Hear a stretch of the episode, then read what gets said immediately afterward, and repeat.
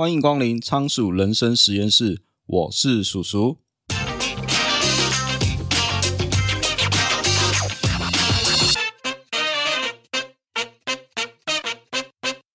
克里斯是一位工程师，平常非常努力工作。然而，他有一个情绪上面的问题，容易因为小事而大发雷霆。有时候是同事跟他借了笔没跟他说，或者是会议室的预定临时被取消，克里斯就会突然的抓狂。他的脾气让大家感觉到不自在，于是大家就开始远离他，害怕踩到他的地雷。所以克里斯的脸色总是阴沉。只要他出现在办公室，就仿佛笼罩着一片压抑的氛围，就如同五月天突然好想你的歌词所说的，最怕空气突然安静。随着时间推移，克里斯的暴怒问题变本加厉，这导致他越来越封闭，因为同事也尽量避免与他交流，朋友们也渐渐远离了他，因为没人想要时不时就被雷打到。你在生活中、职场上，一定有看过这样的人，但就是会觉得很纳闷，为何话不能好好的讲，老是要用暴怒来应对人际关系呢？今天要介绍的书叫做《愤恨的囚徒》，作者是在美国有认知疗法之父之称的亚伦 ·T· 贝克。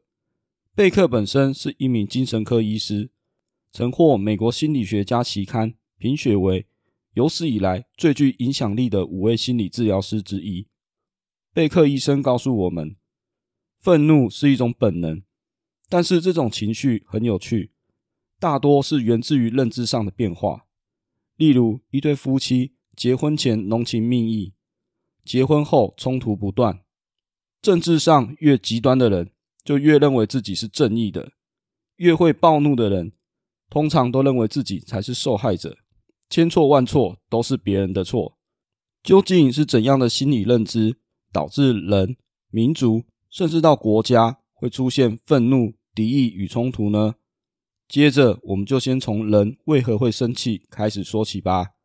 首先，生气是一种保护我们的生存机制，与忧郁、害怕、痛苦一样，都是大脑在远古时代为了让人活下去的机制。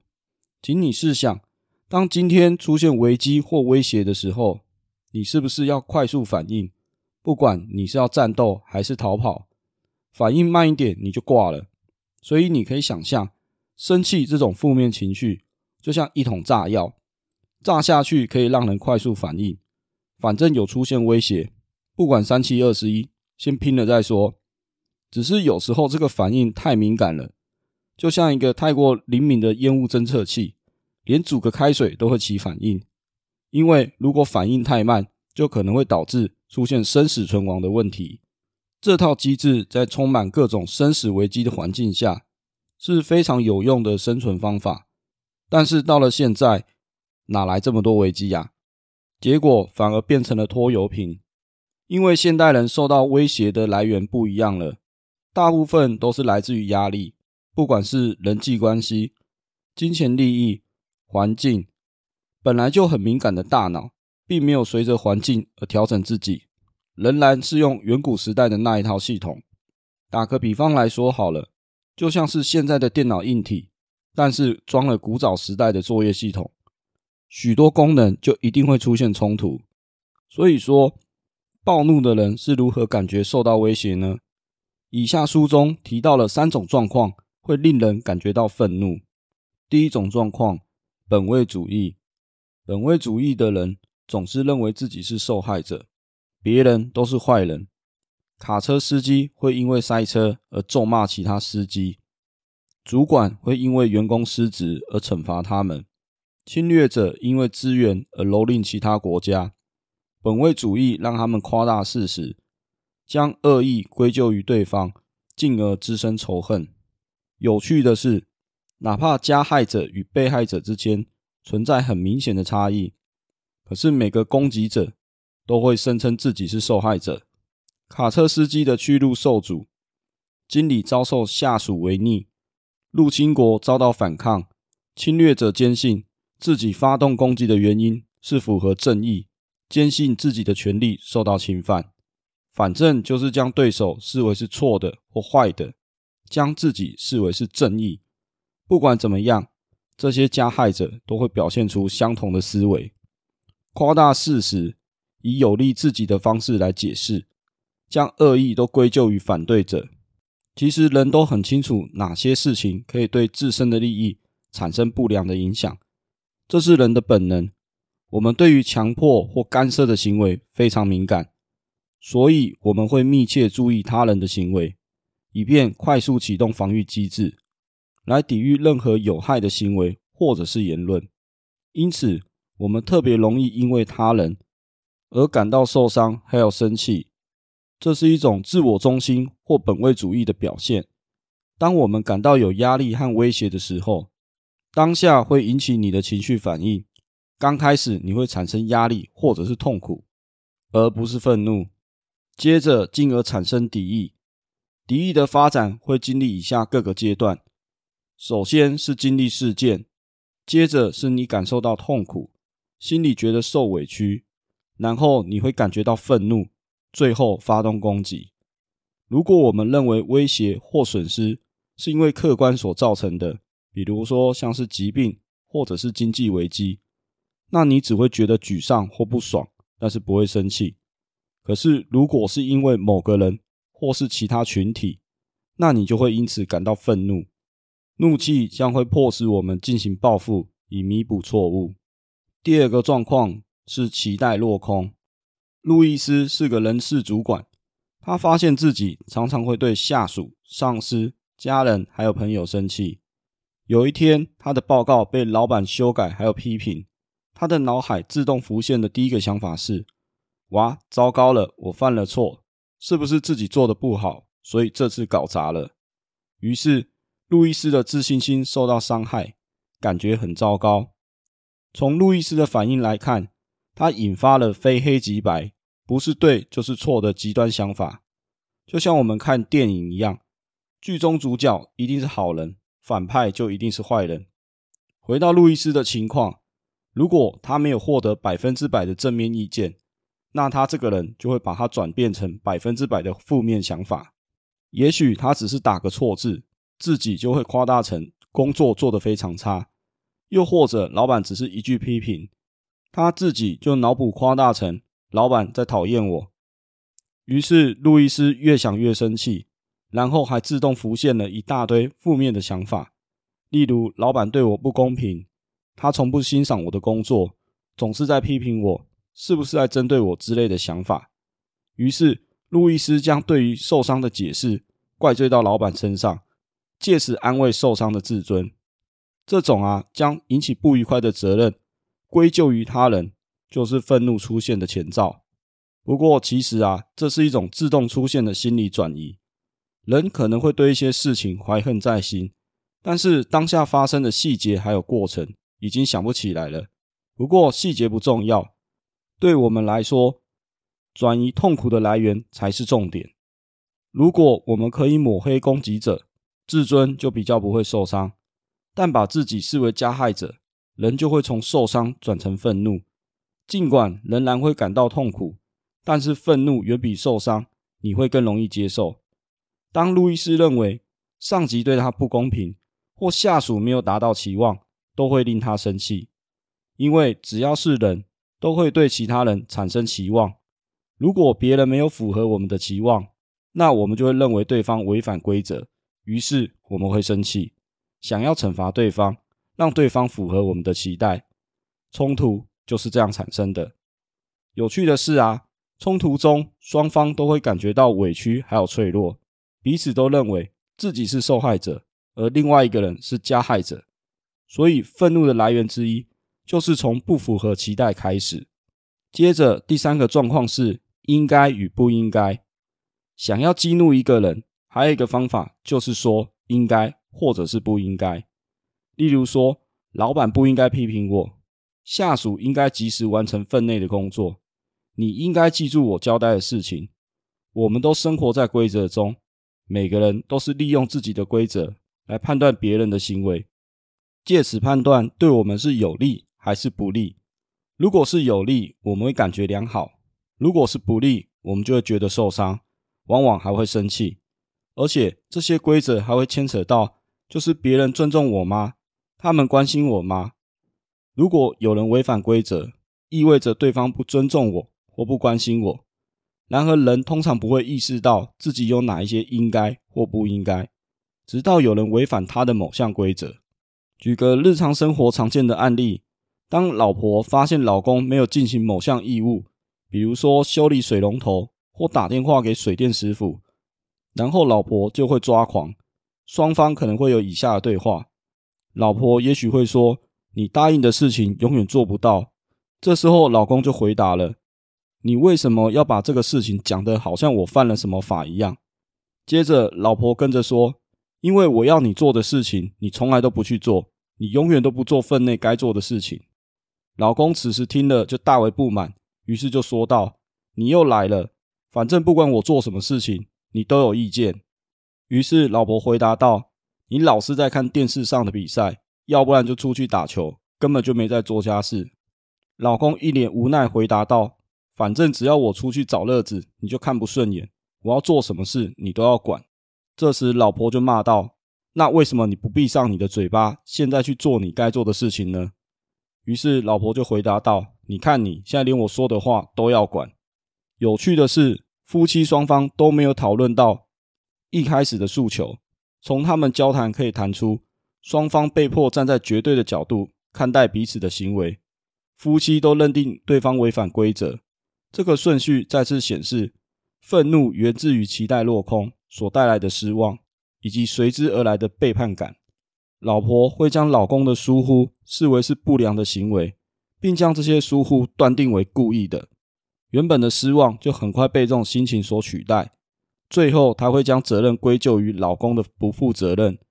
事实上，应该与不应该。都是我们用自己的规则去审视他人，特别是领域性很强的人，或者是一些规矩很多人，只要不符合这些人的规矩，他们就会暴怒。暴怒的顺序大致上就是从你违反我的规矩，所以你不尊重我。既然你不尊重我，我也不用对你客气。总结以上三种感到威胁的状态之后，你就会了解到，生气只不过是人类生存的反应机制之一。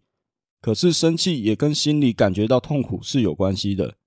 身体会痛可以理解，为何生存机制也要让人心里会感觉到痛苦呢？这到底有什么目的啊？这时候，请你回想一下，让你感到痛苦的各种状况，比如说信任的人背叛你，依靠的人令你失望，朋友散播你的八卦消息，人好像命中注定就要忍受痛苦。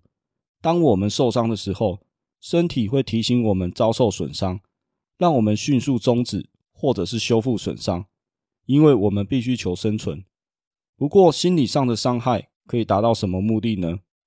其实，当你觉得受到伤害、悲伤、痛苦，甚至焦虑，这些不愉快的反应有一个特殊的功能，促使我们对自己或他人采取改善措施，或是检讨导致痛苦的状况。其实心理痛苦往往是必要的，它可以激励我们克服天生的惰性，将注意力集中在错误和做错事的人身上。我们被迫采取行动，以消除痛苦根源。比如说，在你学会故意侮辱和友好的取笑之后，你马上就可以对恶劣的一些行径做出反射性的动作。上一次当，学一次乖，这就是生存的本能。当然，我们学习应对逆境的方法。也不只有战斗或逃避，我们可以运用更成熟的社交技巧来化解一些潜在的有害状况，并且在生理或心理伤害发生之前，就用解决问题的技巧来处理难题。当然，以上只是理想状态啦。要是人人都可以如此理性，这世界就不会有这么多冲突与战争了。愤怒是一种快速反应机制，你就想成是一种特效药好了，可以快速让你行动。只不过是药都有三分毒性，人老是依靠愤怒行动，会发生什么事情呢？以下是书中提到人们生气之后常常会发生的问题。首先，第一，认知错误与扭曲真相。假设你远处看见有一个飞行物，当它飞得近一点，你可能认为是一只鸟。如果你对鸟类没有什么兴趣，注意力就会转移到其他事物上，因为你会认定与自己无关。所以不会浪费时间还有精力去确认细节。可是当你处于警戒状态，就会特别注意可能具威胁性的一些小细节。也许你还会断章取义，你会做出所谓的二分法，判断不是敌人就是朋友，于是导致你的判断错误。当人面对威胁，身体会启动战斗或逃跑的反应，这包含释放肾上腺素、心跳加速、视网膜的血流可能会减少，导致视野缩小，集中注意力在可能的威胁上，以提高你的生存机会。只是现代社会很少有这种生死存亡的关头，但人类这种快速反应的原始思维依然存在我们的大脑当中。这样的反应有个严重的缺点。人的注意力会缩减到几个简单的类别，浪费大量可用的讯息，陷入自我中心的状态。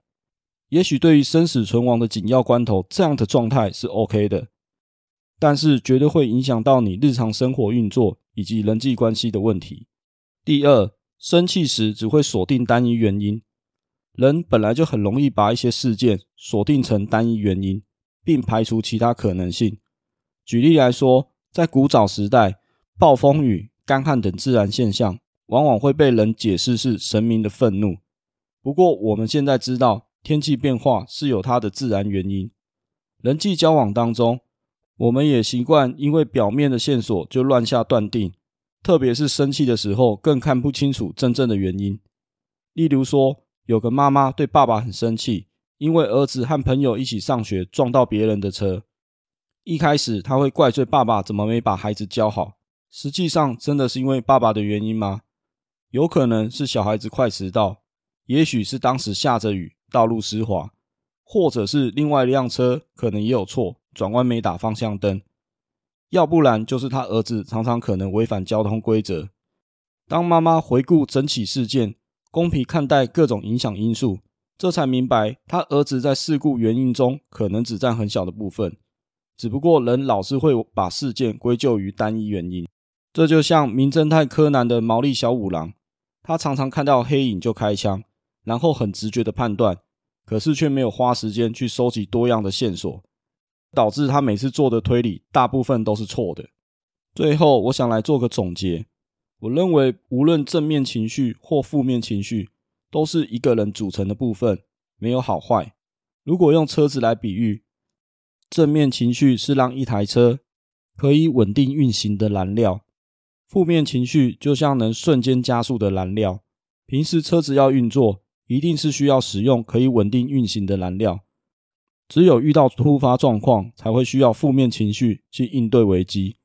可是，当人与人之间发生冲突，将无意和无知的错误归类于故意不尊重，并无限上纲到都是对方的错，我们的思想就会被仇恨关进看不见的牢笼里。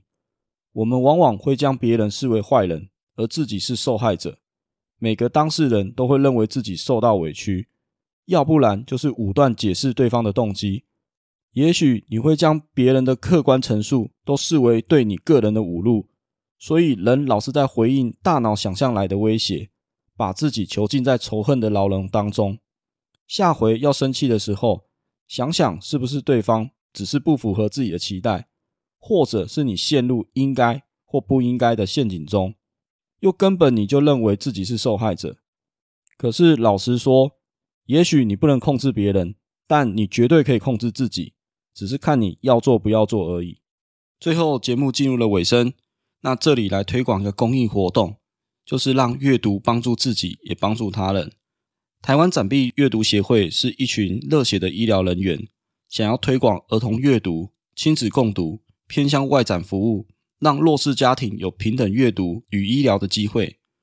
如果你觉得节目介绍的书很不错，你可以点击节目下方博客来连接购书，每季会捐赠博客来奖金给展臂阅读协会，并将金额公布在网站与粉丝专业。希望你我的阅读除了开拓视野，更能帮助他人，因为这个社会需要更多正向的力量。或你可以直接到台湾展臂阅读协会捐赠您的善款。你可以选择一次性的捐款，也能定期定额捐赠您的善款。不论捐款的形式如何，就让阅读帮助自己，更能扩大帮助他人。让我们一起做一个快乐的分享者。好，今天的节目就先到这边。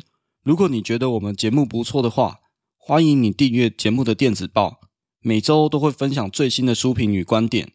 你也可以在节目的下方留下你的五星评论，或可以到 YouTube 上按赞、订阅，留下你宝贵的意见。也欢迎你赞助我，请我喝一杯咖啡，连结在下方的资讯栏。你的小小支持对我来说就是大大的鼓励。我是叔叔，仓鼠人生实验室，我们下次见，拜拜。